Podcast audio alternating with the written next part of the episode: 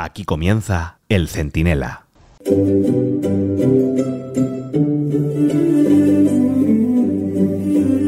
Bueno, pues parece que algo se mueve en Europa y desde que un perro aulló en el Parlamento de Estrasburgo esta semana en presencia de Pedro Sánchez, que madre mía, qué escena, allí empiezan a ver al personaje como lo llevamos viendo muchos años ya en España.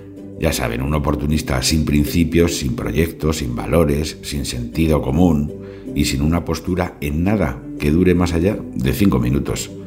En estas dos últimas semanas pavorosas, Sánchez ha hundido el supuesto prestigio internacional que sus hooligans, sobre todo sus hooligans, todas estas groupies que le rodean, pues decían que tenía, con una cadena de despropósitos, la verdad con muy pocos precedentes en un presidente del gobierno civilizado. Primero indignó a Israel en pleno intercambio de rehenes en Gaza. Después la lió con Estados Unidos, con el extraño caso de los espías americanos infiltrados en el CNI, del que no nos han contado demasiadas cosas, pero qué imagen o qué sensaciones dará Sánchez que casi te pones en el pellejo de los espías americanos y les entiendes. ¿Cómo, lo van a querer saber? Lo que intenta perpetrar o lo que hace o lo que piensa un presidente que está más cerca siempre de Caracas que de Washington. Bueno, más tarde insultó al líder del Partido Popular Europeo, Manfred Weber, con esas apelaciones al Tercer Reich. Vamos, como, como para enseñarle, mire, yo soy capaz de hablar, de acabar con Franco y además le voy a enseñar a acabar a usted con Hitler. Bueno, y por último, además, envió al ministro de Asuntos Exteriores, este Álvarez de Copas, a Marruecos a hacer el ridículo de nuevo, dejando a Ceuta y Melilla colgadas de la parra por el vacile del rey Mohamed VI. A Sánchez ya lo han calado, y quizá por eso no se corta ya y ni disimula su obscena sumisión a Otegui, pues claro, regalándole Pamplona. Soy Antonio Naranjo, esto es el Centinela Express y si Pedro Sánchez no nos detiene en un momento, se lo explico todo.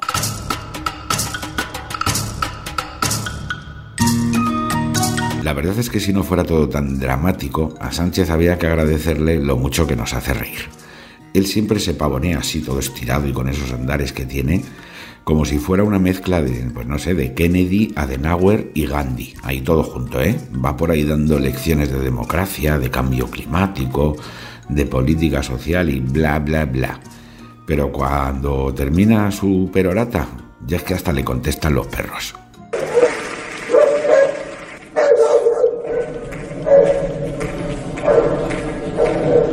No, no.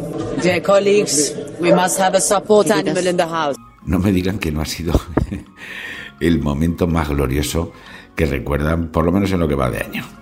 Aquí todos dándole al magín para explicar, argumentar y demostrar las barbaridades que perpetra este hombre y, y va un chucho y hace el mejor análisis político de lo que es Sánchez con un par de ladridos. Tanto presumir de perro Sánchez, perro Sánchez, que se hacía placas y se las ponía hasta a su mujer Begoña, como para presumir de todo. Bueno, y al final, quien le ha puesto en su sitio es el perro de Sánchez. Bueno, el ladrido parece haber abierto la caja de los truenos. Úrsula von der Laca, o von der Leyen, como se llame la petarda esta, ya ha dicho que examinarán la ley de amnistía, que mucho decir, ¿eh? El Banco Central Europeo, de otra que tal baila, la Christine Lagarta esta, ¿no? Ha recordado que dejarán de comprar deuda española en un año. Imagínense eso con, con las reglas fiscales otra vez a toda máquina, la deuda y el déficit español, lo que supone de advertencia. Bueno, y la Comisión de Venecia revisará el estado de salud de la democracia española y de su separación de poderes. Todo esto así de golpe. Si además lo rematan con que el líder conservador europeo ha dicho, con una contundencia sin precedentes, ¿eh? estas cosas no se dicen en el lenguaje diplomático fácilmente, bueno, pues lo que ha dicho es que Sánchez tiene menos futuro como líder internacional, qué sé yo, que un submarino descapotable. Bueno, el caso es que con Sánchez solo están cómodos ya los líderes del Grupo de Puebla, toda esta colección de indigenistas, zapateristas y, y chavistas que están asolando América del Centro y América del Sur y si pueden, pues países como España en Europa. Bueno, solo están cómodos pues esos, Jamás, Puigdemont, Junqueras y por supuesto Arnaldo Tegui. Esa es la familia ideológica de Sánchez, la que abraza por necesidad o convicción y la que hace imposible que lo respeten en el mundo civilizado. Pero ¿cómo va a apoyar nadie con dos dedos de frente a alguien que gobierna gracias a un secuestrador, un fugitivo y un golpista, o que tiene ministros comunistas en el gobierno, o que vive del dinero ajeno de Europa y lo gasta en lo que quiere sin dar explicaciones de nada al que se lo presta.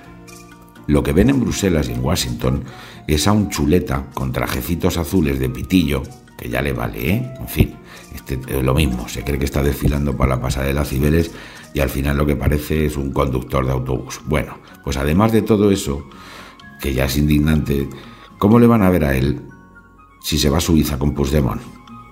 O que ahora le regala Pamplona, que es una ciudad afrancesada muy querida en toda Europa, a Bildu. Sí, sí, a Bildu, a Batasuna 2.0, ese partido del que decía cosas como esta. Y es que con Bildu no se acuerda nada.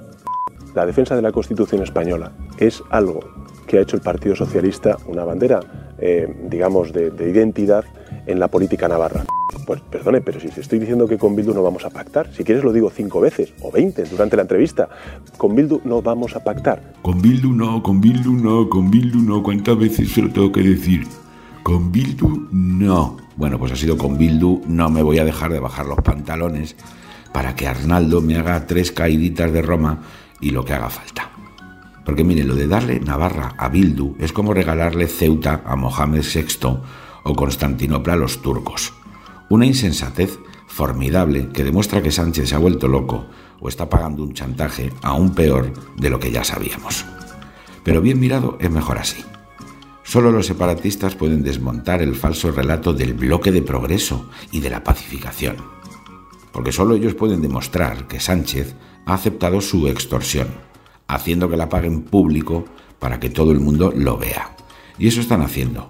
Puigdemont, Junqueras y Otegui necesitan, ante los suyos, presumir de sus victorias. Y eso exhibe las concesiones de Sánchez, cada vez más ignominiosas, tristes e inconstitucionales.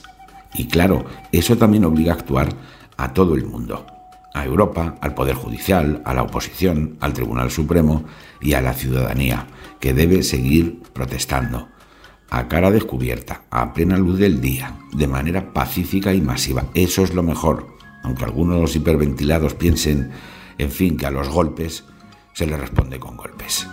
Y así de contento se queda Sánchez, por cierto, porque le permite edificar su muro de separación y de contención a la, a la derecha y no todas estas tonterías que dice. Bueno, el caso es que ya nadie puede quedarse callado. Sánchez está dando en directo un golpe institucional porque sus socios se lo imponen y a él no le queda más remedio que tragar. Así que usted tráguese lo que quiera, señor Sánchez, pero el resto ya empieza a decirle que ese sapo es suyo y que nadie más le va a acompañar en el festín.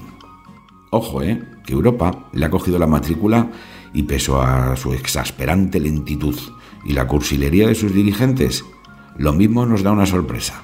Y Bruselas acaba siendo el Waterloo de este Napoleón de medio pelo, digno de acabar algún día desterrado, pues en alguna lista, en alguna isla, no sé, de Elba.